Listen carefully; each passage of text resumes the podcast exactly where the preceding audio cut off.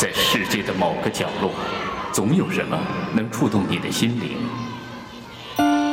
一个人，一本书，一部电影，还是一段音乐？小凤直播室，让我们共同去发现。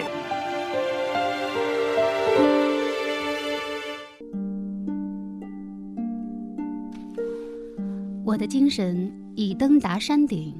我和最高的星辰有一个约会。听众朋友，大家好，这里是山东电台经济频道小凤直播室。今天继续播出著名作曲家、中央音乐学院教授郭文景访谈的下篇（一九九七至二零零七）。为了全景式、记录式的向大家展示一个天才、一个狂徒、一个我惦记了二十多年的音乐大师的故事，我将郭文景先生的访谈制作成了三部集的广播谈话连续剧。第一部一九五六至一九七七，讲述了少年郭文景从拥有第一把八块钱的小提琴到拥有第一本作曲教程，以及他从门缝里听音乐、为作曲而发狂的故事。那么第二部一九。七七至一九九七，则讲述了郭文景在中央音乐学院求学期间，如何被现代音乐所吸引，而成为古典音乐的逆子，以及因为和女友偷偷结婚，被学校劝退，又成功的杀回母校，当上中央音乐学院作曲系呃郭主任的十年传奇。而今天这第三部，则让我们一起分享郭文景先生。最近十年的创作，以及他带来的一本书、一部电影和一首歌。文晶老师，你知道吗？前一段时间，南方周末刚刚给你发了一个奖，就是南方人物周刊，对，叫“率真之魅”，它就是评年度人物啊，魅力榜，对，嗯。然后呢，那个陈丹青先生给了你一个评价，就说中国主题试验音乐，开放的世界乐坛，在郭文景这里听到了自信而生猛的回应。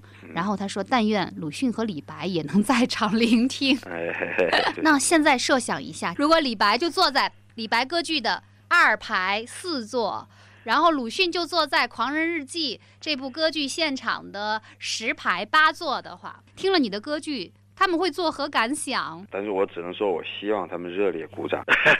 您好像这个对于自己能写歌剧这件事儿无比得意，是吗？索拉姐姐曾经有一句名言啊，说郭文景啊，最好全世界歌剧全都让人写了。我主要是没想到，也就是在一九九三年这个荷兰艺术节约我写歌剧之前，我从来没有想到过我能够写歌剧。我这个人内心充满了矛盾。又想写歌剧，但是有时候又不愿意写。哎呦，写一部歌剧要花好几年的时间。你看我写那歌剧，那个放在桌上有五寸厚那谱子。哦，那交呃那交响乐也许就两寸厚。我写一首协奏曲也用不了那么多时间，呃，而且上演也更容易。哎，但是你不是在一部那个好像是美国约稿的什么四重奏上说？这个四重奏用了我一年的时间，要是写歌剧的话，我几个月就给它写出来了。这跟你刚才说正好相反哦。这是具体到就是那一部作品《弦乐四重奏》。弦乐四重奏是一种很古典的形式，几乎每一个作曲家都要写。就有一些那种经典的、古典的，每一个作曲家都要写的形式特别难写。比如说钢琴非常难写，也就是说你写不出新东西来了。呃，可能性都被人家写完了。那那首弦乐四重奏不是一年，是写了三年。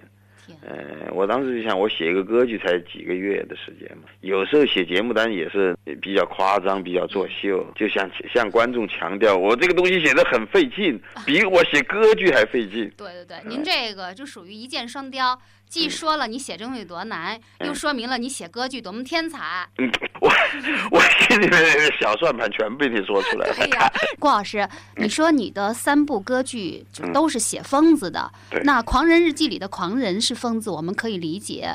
但是韩熙载就是南唐后主李煜的一个大臣哈。对。你为什么说他也是疯子？李白，我们的诗仙，为什么在你心中也同样是个疯子呢？中国的知识分子，古代的知识分子，我看包括现在也。一样，大致上分为两路，一路是符合孔孟的标准的，也按孔孟的教导办事的；一种是不按照孔孟的呃那个思想行事的啊。所谓按孔孟的思想办事，就是反正就是说齐家治国平天下呀，要出仕啊，要当官呐。但是韩熙载不是属于这样的人，他的疯狂是这样的：他用玷污自己的名声的方式来保全自己的名声，他用寻欢作乐的方式来掩盖痛苦。为什么这么说呢？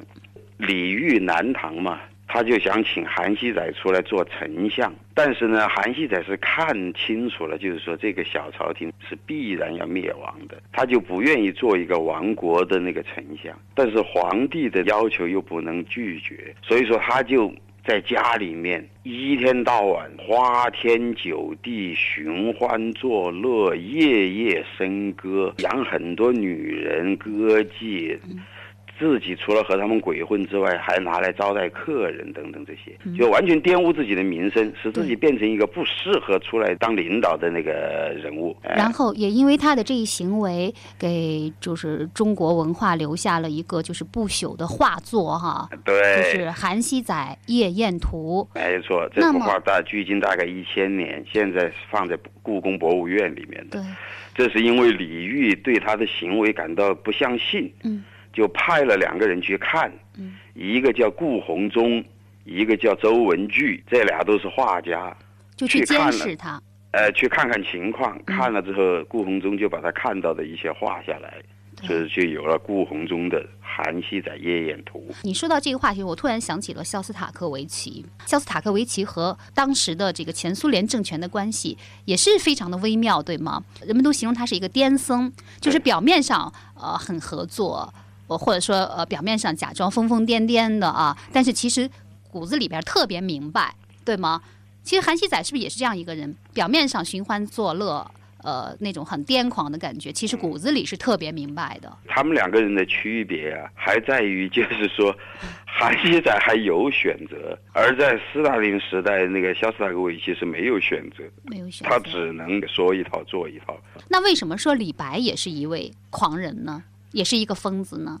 李白这个剧本是田浩江这个主演田浩江的姨妹儿送给他的生日礼物。姨家的妹妹啊，不是表妹，好不好啊？那叫什么？就是说田浩江太太的那个妹妹，那不叫姨妹？小姨子啊，小姨子。这个小姨子生平第一个情人就是李白。这个剧本的初稿是英文写的。是后来按我的要求译成中文的。我听了几段李白，嗯，尤其是序曲，我的感觉就好像是，呃，李白大爷在荒郊野外被几个幽灵给缠住了一样，然后那个女生特别凄怨，那个那个唱法有点，我想我怎么形容那个唱法，有点像那个打着寒战似的那种，对，反正非常非常的妙。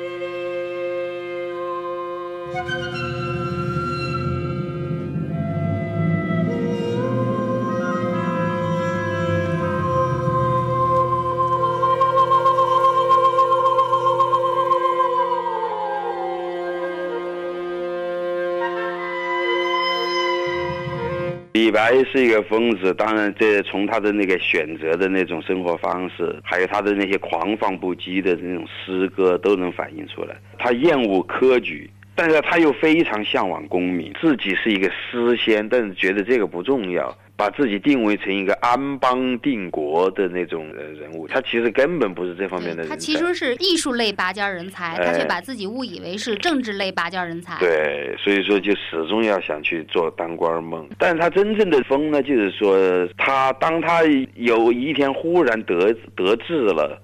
皇帝把他招到长安去，招到宫廷里面去的时候呢，他不不会像那些人唯唯诺诺，或者按照这个官场应该有的方式来约束自己的行为，他依然是狂放不羁的，呃，醉酒，完了嘲弄权贵，所以说很快就得罪了人，待了没两年就让皇帝赐金放还，就给他一笔钱，你走吧，赐金放还了。这个剧是。一开始就是李白在流放的途中，序曲有一个标题叫《流放地》。在这个剧中，他回顾了自己一生最得意和最失意的时刻，最后就跟着月亮走了。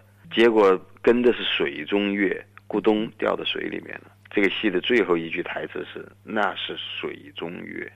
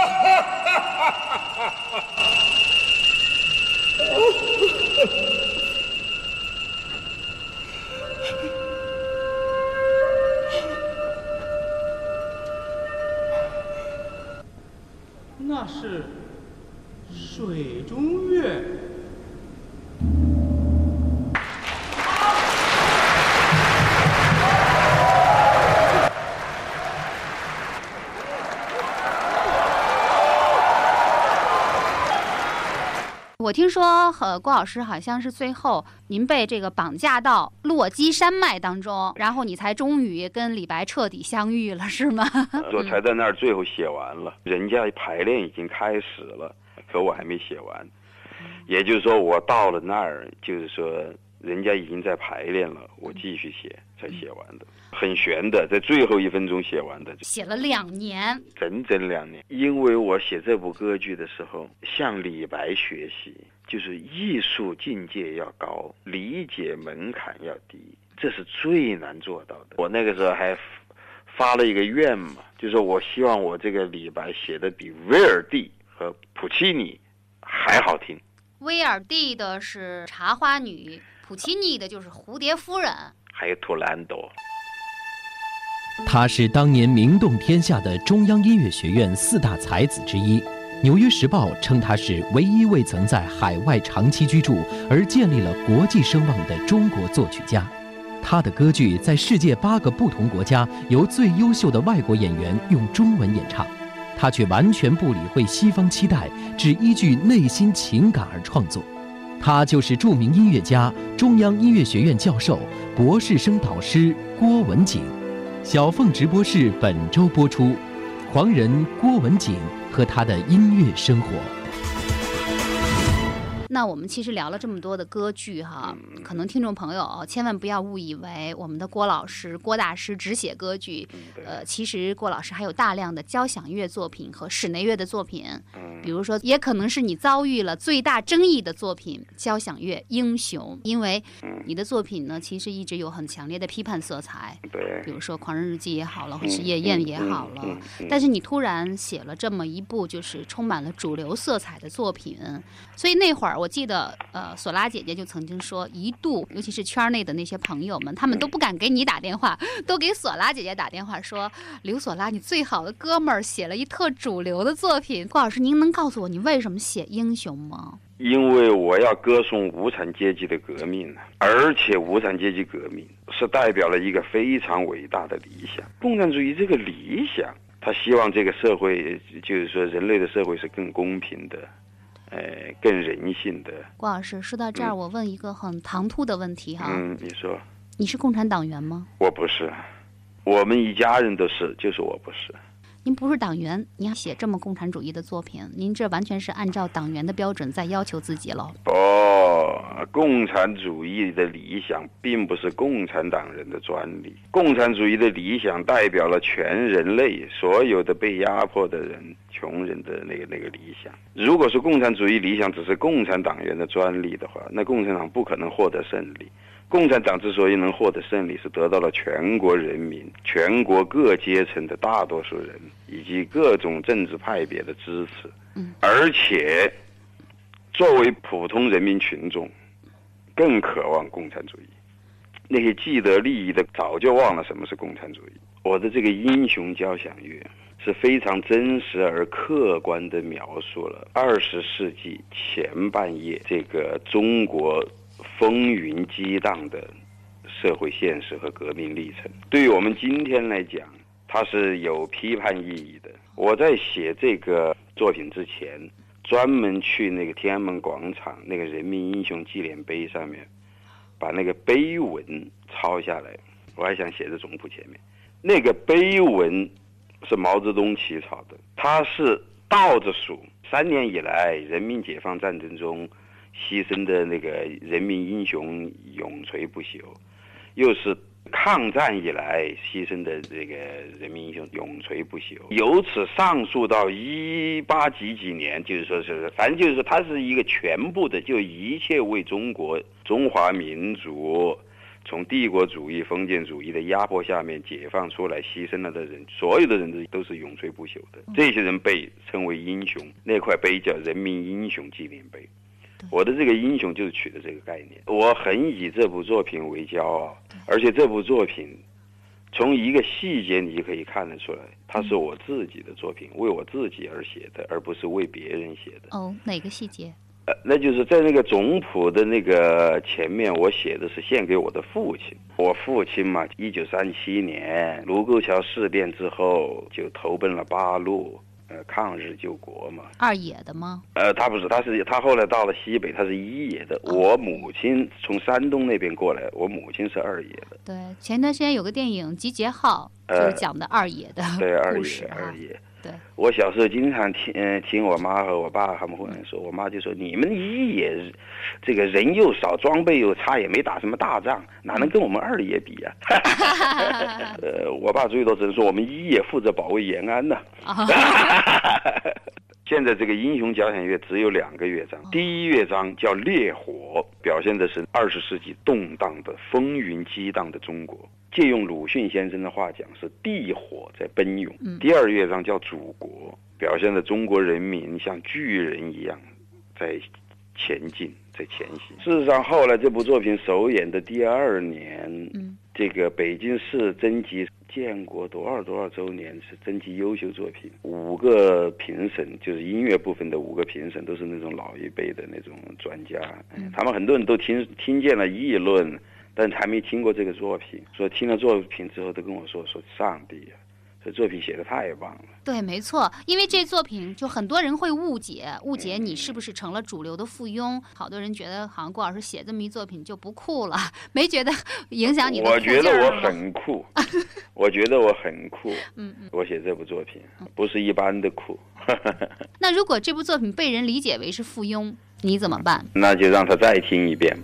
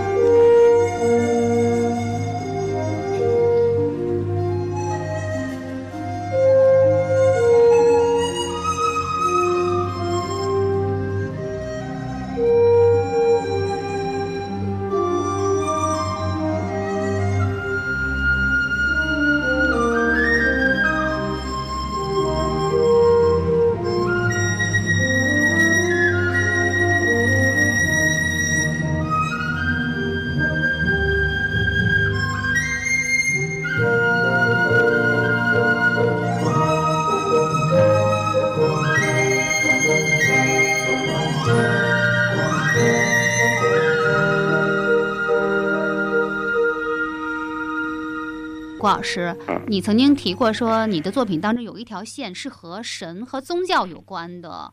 可能最典型的一部作品就是无伴奏合唱《天地的回声》。这个《天地的回声》是欧洲一个顶级的合那个合唱团约我写的，他们对这个、呃我所选择的那个词简直佩服的五体投地。我选择的词是列子的词，《金刚经》，还有就是这个藏传佛教的六字真言，以及这个汉传佛教的那个，就是说芸芸众生经常念的一一一句。再就是我的朋友西川的一一两句诗：我的精神已登达山顶，我和最高的星辰有一个约会。完了之后，列子的词是选的这几句：可以生而生，天福也；可以死而死，天福也；可以生而不生，天法也；可以死而不死，天法也。我天哪，这个对生和死那个那个讲的太透彻。我后来越来越觉得，活着本身就是活着的意义！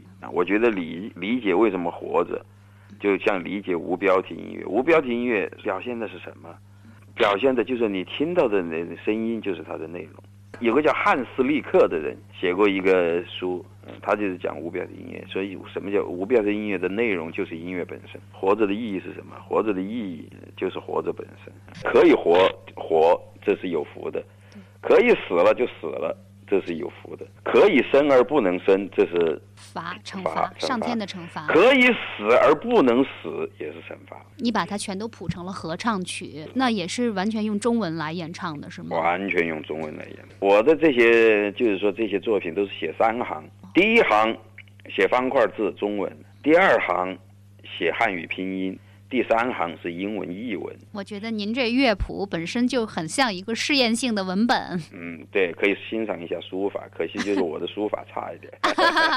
那你的内心是不是也有着一种很强烈的宗教感呢？我想应该有一点，我的宗教也许就是天空，也许就是大地，也许就是高山，也许就是音乐，这些东西都能够给我带来一种纯净的、升华的宗教的感觉。他们后来专门在一个教堂里面录了 CD，因为教堂里面的那种共鸣特别好嘛。完了，他们头儿给我写信说，你的音乐把我们带到了一个我们完全全新的世界，我们所不熟悉的世界。嗯，你。你的音乐居然这个打到了教堂里面也就是说，佛教《金刚经》这个佛教的东西唱到那个，基督教堂里边去了。对，文清老师啊，嗯有好多人吧，都直接就称呼您是郭大师。我听说好像你们你们班儿中央音乐学院七八级有一通病，就是人人都觉得自己是大师，但是如今，啊、三十年过去了，您觉得现在你们班儿真正能称上大师的有几个呀？谁能够成为大师，现在都还早了，还得等。在我们乐坛，这个词“呃大师”这个词儿是一个很普通的词儿，那个 maestro 就是大师。在排练场里面，乐队队员对指挥的称呼，在音乐界，在欧洲，在美国都是称 maestro。这个地方，嗯、是是个什么音呢？就管指指挥就叫大师。哦，那您在呃欧洲是不是人们也经常称您 Master 郭儿？对，那您觉得您自己从内心里，您觉得自己是大师吗？我觉名得这个副其实的大师。我要是在某种场合跟人家说我是大师，那一定是在开玩笑，真的，那一定是在跟人开玩笑。我不知道我是不是大师，反正别，反正很多人管我叫大师。嗯，嗯，包括我在总部设在米兰的那个出版商，嗯，他们给我写信都管我叫大师。但是这种事情呢，最好自己不要去想它，该干嘛干嘛。你以为你是大师，并你并不一定是大师。你要真是一大师，你就是，对吧？自己不去想它。在世界的某个角落，总有什么能触动你的心灵。一个人，一本书，一部电影，还是一段音乐？小凤直播室，让我们共同去发现。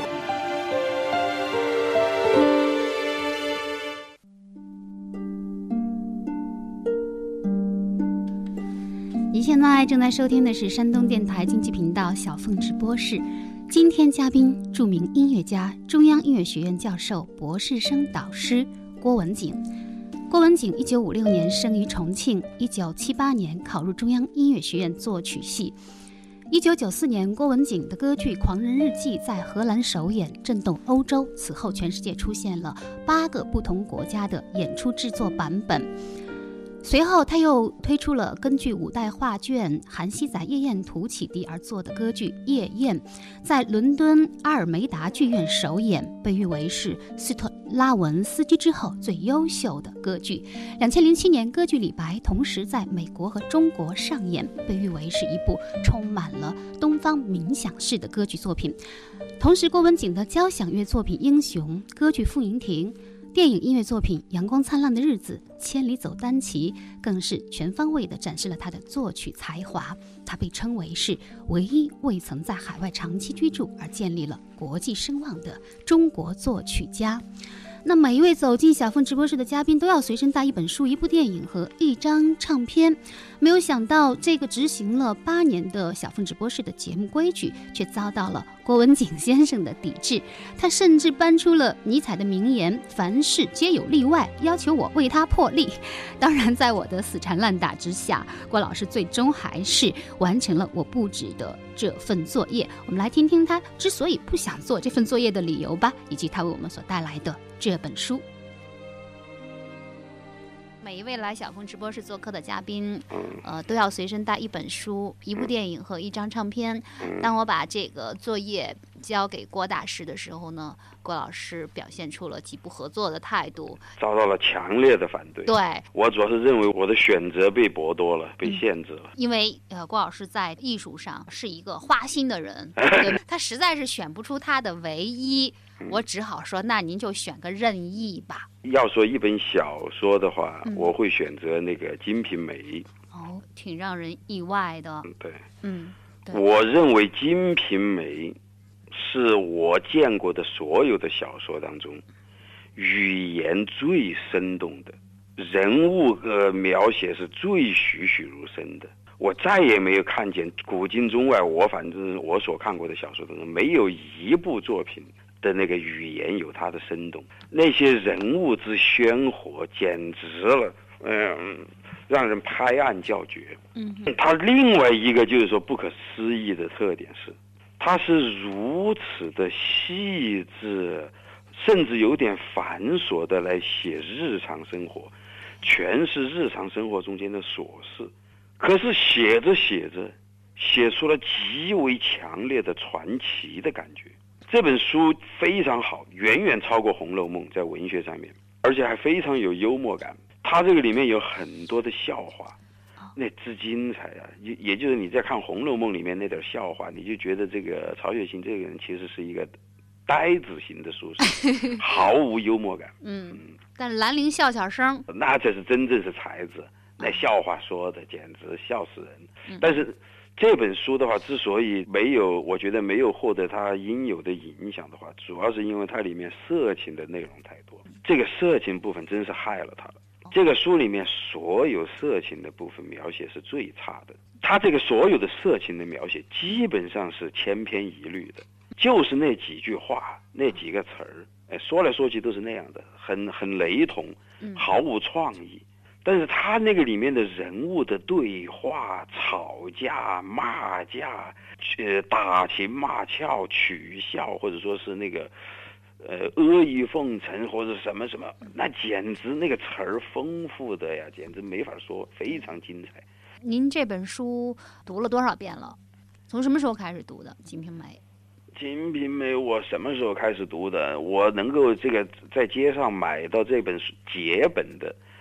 那都已经是那个九十年代了，对，呃，那也都是那个一把年纪了，嗯，但是后来在国外的中文书店里面买到了全本的，嗯，我有些章节读的很多，嗯，好，这话容易引起误会，对，赶紧的解释一下，因为我特别想把这个这个里面一些章节、一些人物摘出来写成一部歌剧，但是啊，我选择的故事。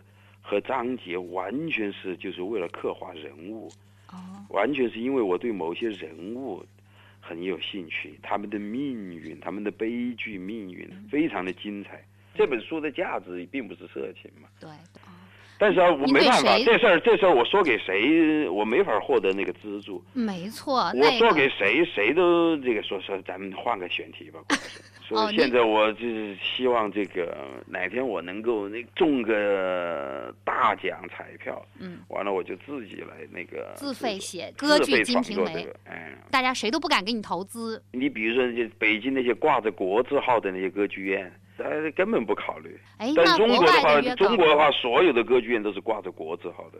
那国外的约稿呢？约你写《狂人日记》，约你写李白，约你写夜宴的这些歌剧院，不都是国外的吗？而且他们都对你没有题材上的限制。对，但是呢，这个东西很难翻译，里里面有很多那种特别精彩的一些那个幽默的语言，嗯，那是你们山东话耶，对呀，哎，这故事就发生在我们山东乐陵嘛。哎，你刚刚说到了，你可能对某个人物特别有兴趣，嗯呃，是谁？是金还是平还是梅？我现在先别谈我的创作计划，哎，哦，要。保密是吗？其实《金瓶梅》这部小说绝对是兰陵笑笑生对中国小说美学的一个很大的贡献。哎。你有没有觉得《金瓶梅》是一部黑色小说？呃，有的段落确实有这样的感觉。呃，说到是黑色的小说是可以的，因为就是说，他对于这个生活，对于人性呢，他是一点都不掩饰的。对，很你很难见到如此彻底的、如此的彻底，就是说毫不掩饰的，就是揭露，赤裸裸的，就是说那个表达这个生活的那些真种种的真实。嗯，所以从从这个角度来讲，它非常有力量，其实是一部非常有力量的小说。对，而且你说它是黑色的也可以。你说他会不会就是想要写出西门庆的这个罪行？他要写西门庆这样一个占有狂？这个首先西门庆谈不上是什么占有狂，因为在这个历史上古今中外像他这样的人很多，今天也不少。哦，比如说某干部不被十几个情妇告倒啊，这些今天有一些我们的有一些领导就是已经远远超过西门庆了，他算不上是一个那个说是唯一的，但是他就是通过这个吧，就刻画了这个市井生活，非常生动。其实鲁迅先生早在那个《中国小说史略》当中就对《金瓶梅》有很高的评价了。我记得他好像说《金瓶梅》是第一部世情小说。是那像郭老师您这个熟读《金瓶梅》，呃，你 可以说你熟读《金瓶梅》吧？嗯，可以这么说，是吧？还是先别这么说，那个书哦，那个书比《红楼梦》还深。嗯呃，我《红楼梦》还整个红学呢，嗯那对经学可能道儿比较深，所以我还是谦虚一点吧。周围有没有哪个朋友就是对《金瓶梅》特别推崇啊？也跟你经常探讨探讨之类的？没有，也没有哈。没有，哦，对，西川不是特喜欢潘金莲吗？啊，真的，他喜欢赵雅芝和王菲，这你都知道呀？我跟他是哥们儿啊。郭老师，啊假如您将来捧出一部歌剧《金瓶梅》的话，嗯有没有可能就是让你歌剧里的那些人物穿上现代的服装，而不只是穿上呃那种明代的服装？完全没问题。当然，这个事情最终是由导演来决定的。但是呢，如果真要穿，是一点问题都没有的。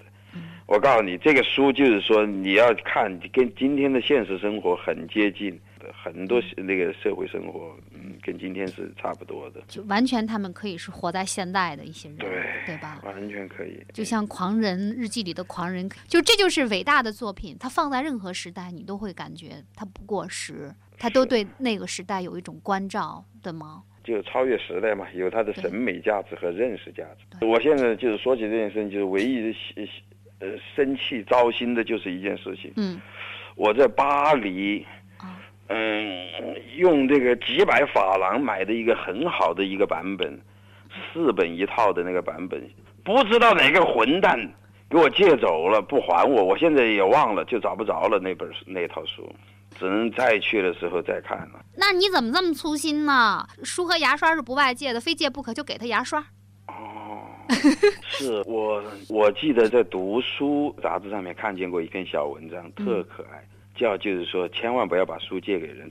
对，这还是一个那个诺贝尔奖得主写的。他说，千万不要把书借给别人，你知道吗？我书架上的书全是借别人借来的，借书都是借了不还的。那我们在这里给郭老师发一个寻书启事吧啊！哪个孙子借了郭老师的那套那套《金瓶梅》，赶紧的给郭老师还回去。哎，这事儿也怪你自己粗心，这事儿各打五十大板。哎，我家里有一套是香港版的，也挺棒，很厚，三本的，三卷本的，对对。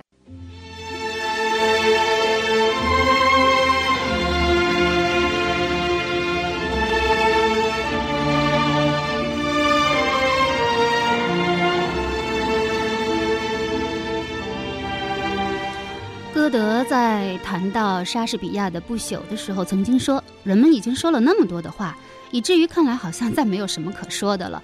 可是精神有一个特性，就是永远对精神起着推动的作用。作为一部有瑕疵，但是却依然优秀的精神产品，《金瓶梅》也必将对我们的精神和思维起推动作用。”《金瓶梅》是中国文学史上第一部由文人独立创作的长篇小说，从此文人创作成为小说创作的主流。这里是山东电台经济频道小凤直播室，今天嘉宾著名作曲家、中央音乐学院教授郭文景。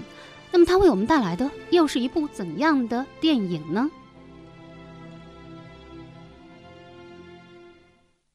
电影就是《教父》。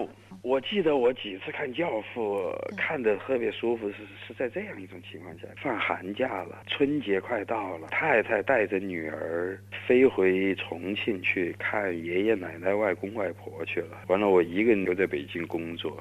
完了，累了了之后，一堆就是说一堆那个一大柜子、一大箱子那种 DVD，翻来翻去，最后总是选中《教父》。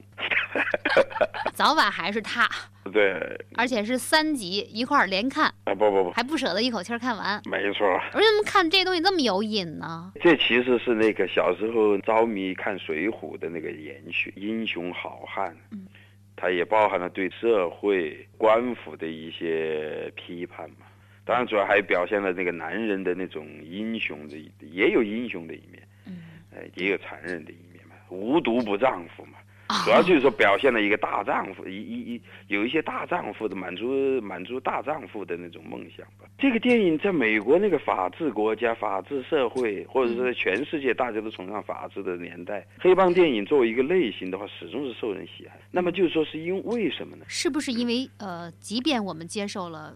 现代的这些准则，但是现实生活中还是存在着太多的不公平，现实生活还是有太多的缺憾，哈，对，是没有办法用，呃，正当的力量去解决的，对，那所以还想要出一口鸟气，对对，你说的对，可能还是表呃，就是说满足了那个社会大众的一种心理需求，一种愿望，就是它是一种法外之法。对，可能有点这个，像《教父》这一类的作品受人喜欢呢，嗯，这还是跟《水浒》受人喜欢有很大的相似，而且这个电影的演员演员也棒，几代教父都很棒，两代两代教父，马龙白兰度和埃尔帕西诺，对，那个时候的埃尔帕西诺真的是好年轻啊，一开始我都没认出他来，而且他尤其是呃第二代的教父，他讲了一个人的成长的历程，情感的历程，心路的历程，从一开始。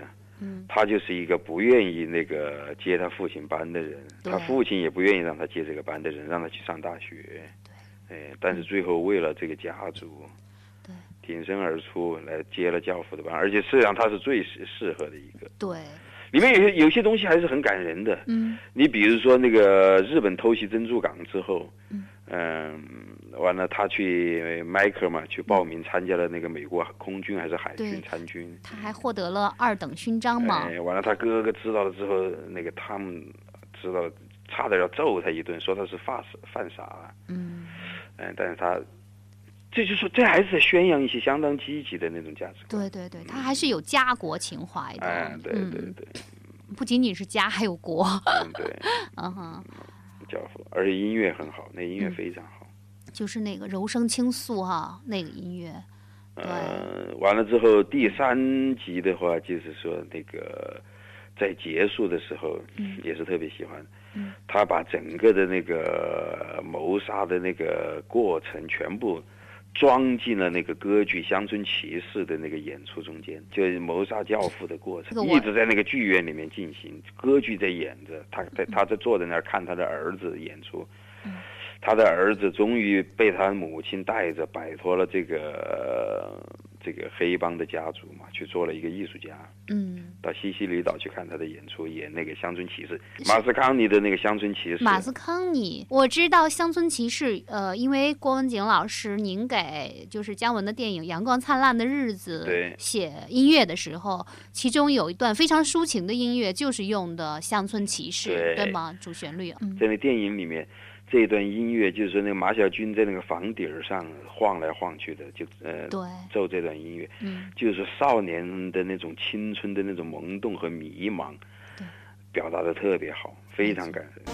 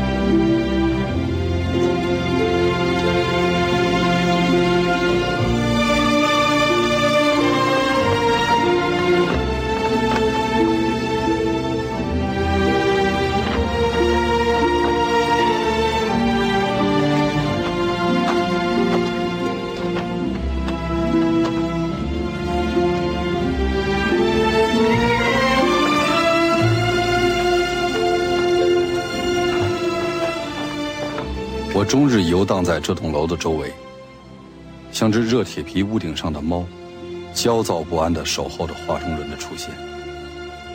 它像一个幽灵，来无踪，去无影。只有我的感觉和嗅觉里留下的一些痕迹和芳香，能证实它的存在。我延长了守候的时间，甚至披星戴月，仍旧一无所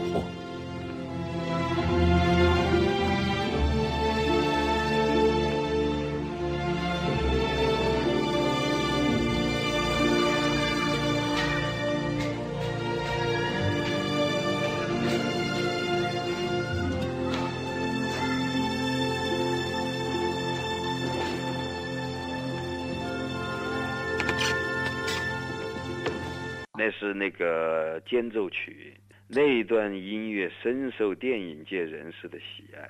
姜文在《阳光灿烂的日子》里面用，完了美国电影《愤怒的公牛》里面也用，也用。当然，《教父》里面也用，也用。嗯，《教父》就实际上就是原本的歌剧在演。对啊，同时，但是他是把它挪了个位置，嗯，也就是说，整个谋杀进行的时候，该演那个间奏曲的时候没演。最后出来的时候，教父那女儿被那个刺杀他的人打死了之后，完了那个时候开始走。妈妈，妈妈，Let it go.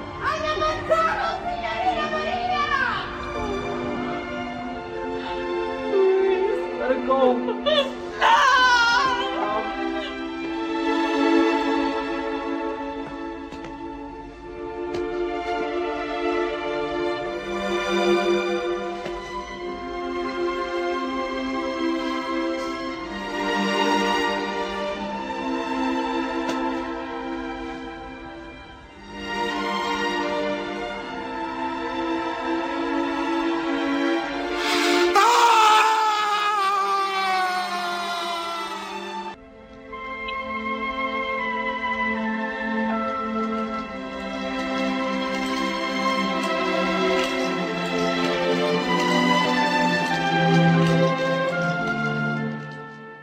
教父》这个电影给你的一个启示是什么呢？可以那个体验一下英雄的梦。那郭文景先生为我们带来的又是一段怎样的音乐呢？一张唱片，我就选择一首歌，这一首歌叫《康定情歌》。这首歌表达爱情，就是说和这首歌表达爱情的那种像水晶一样的清澈相比，这个世界上绝大多数表达爱情的那些音乐、文学、诗歌，嗯。都显得太累赘、太做作、太笨重。这个歌的旋律非常美，完了，他这个表达爱情很简单：李家溜溜的大姐人才溜溜的好，张家溜溜的大哥看上溜溜的他，看上什么呢？一来看上人才溜溜的好，二来看上会当溜溜的家。我天哪，这个多么这个清纯呢？就是说我爱她，我为什么爱她？第一，她长得漂亮；第二，她会过日子。对，这完全是就是说，你想一想，就是说，小老百姓的爱情嘛，完全就是。不是，这是世外桃源呢，这就是世外桃源，你知道吗？就是说，那个川西那个四川西部藏族地区那个那个那个川西草原非常美丽，它那个当然我不知道现在破坏的如何了。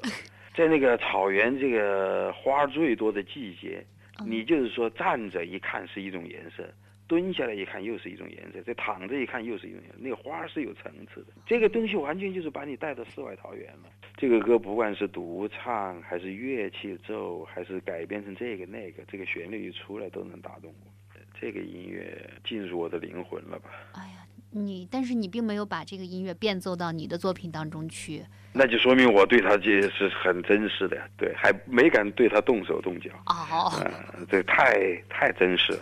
哎，我真没想到郭大师对这个《康定情歌》的评价这么高啊！好马溜溜的身上，哎，他有这么好吗？从艺术上来讲，真的是那么好，是吧？啦的哩哩的哩啦的，它这个里面这个音乐里面有很多 DNA，它是和我这个整个熟悉的那个西部的音乐是有关联的。音乐里还有 DNA 呢？当然有了，一个地区它有它最形成它的特点的那种最细小的细胞。呃，当年郭老师有没有将这首《康定情歌》做私人用？没有。这么重要的一首歌，难道就没有在你的呃爱情生活当中占据什么特殊的位置，或者说发挥什么特别的作用？没有，我藏在心里，谁都不告诉，谁都不告诉，今儿泄露了。哎呦，谢谢郭老师，一不小心在我们节目当中泄露了心底的秘密啊！那就是说，连郭师母都没有机会听你唱这首歌啊！就是说，一点声音都没有嘛，我可以自己在心内心听这首歌。你一般在什么情况下心底里会想起这个旋律？泡妞的时候吗？泡妞的时候，它反而消失了。妞没泡着，可能会想想起这个旋律。这是开玩笑的。开玩笑，开玩笑。因为郭老师现在已经不能泡妞了，因为他二十多岁的时候就已经被妞泡了。为了娶妞回家，被妞泡的都退学了。是，就是你找个好听的版本，在你电台里面放。好。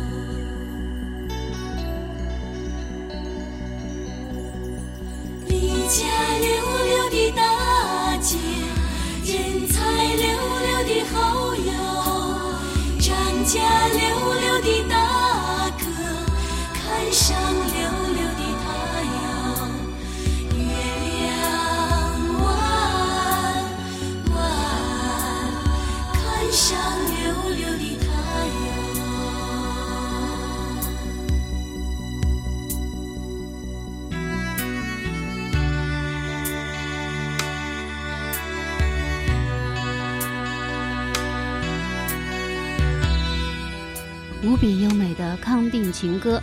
它还曾经被美国太空局选为世界最具代表性的十首歌曲之一，用宇宙飞船送上了太空，赢得了“天籁之音”“宇宙之歌”的美誉。把这首歌送给郭文景老师，以及当年把他从中央音乐学院拐回重庆老家结婚的郭师母。愿这首歌把我们带回每一个人的甜蜜澄澈的纯真年代。好，那么三部广播谈话连续剧，郭文景。就进行到这里了。要跟郭大师说抱歉的是，由于节目时间所限呢，没有能够让大家完整的欣赏郭文景的音乐作品，而只能是取郭先生作品的一鳞半爪，让大家听个一耳朵两耳朵。好在目前呢，他已经和有近两百年历史的国际著名出版社 BMG 签约，这个出版社将很快的将郭文景先生的作品向全世界做宣传推广。希望他的作品集能早日出版，我一定会在第一时间抱一套回家。好，今天的节目就。进行到这里，再次主持人小凤代表节目总监张新刚共同感谢您的收听，再会。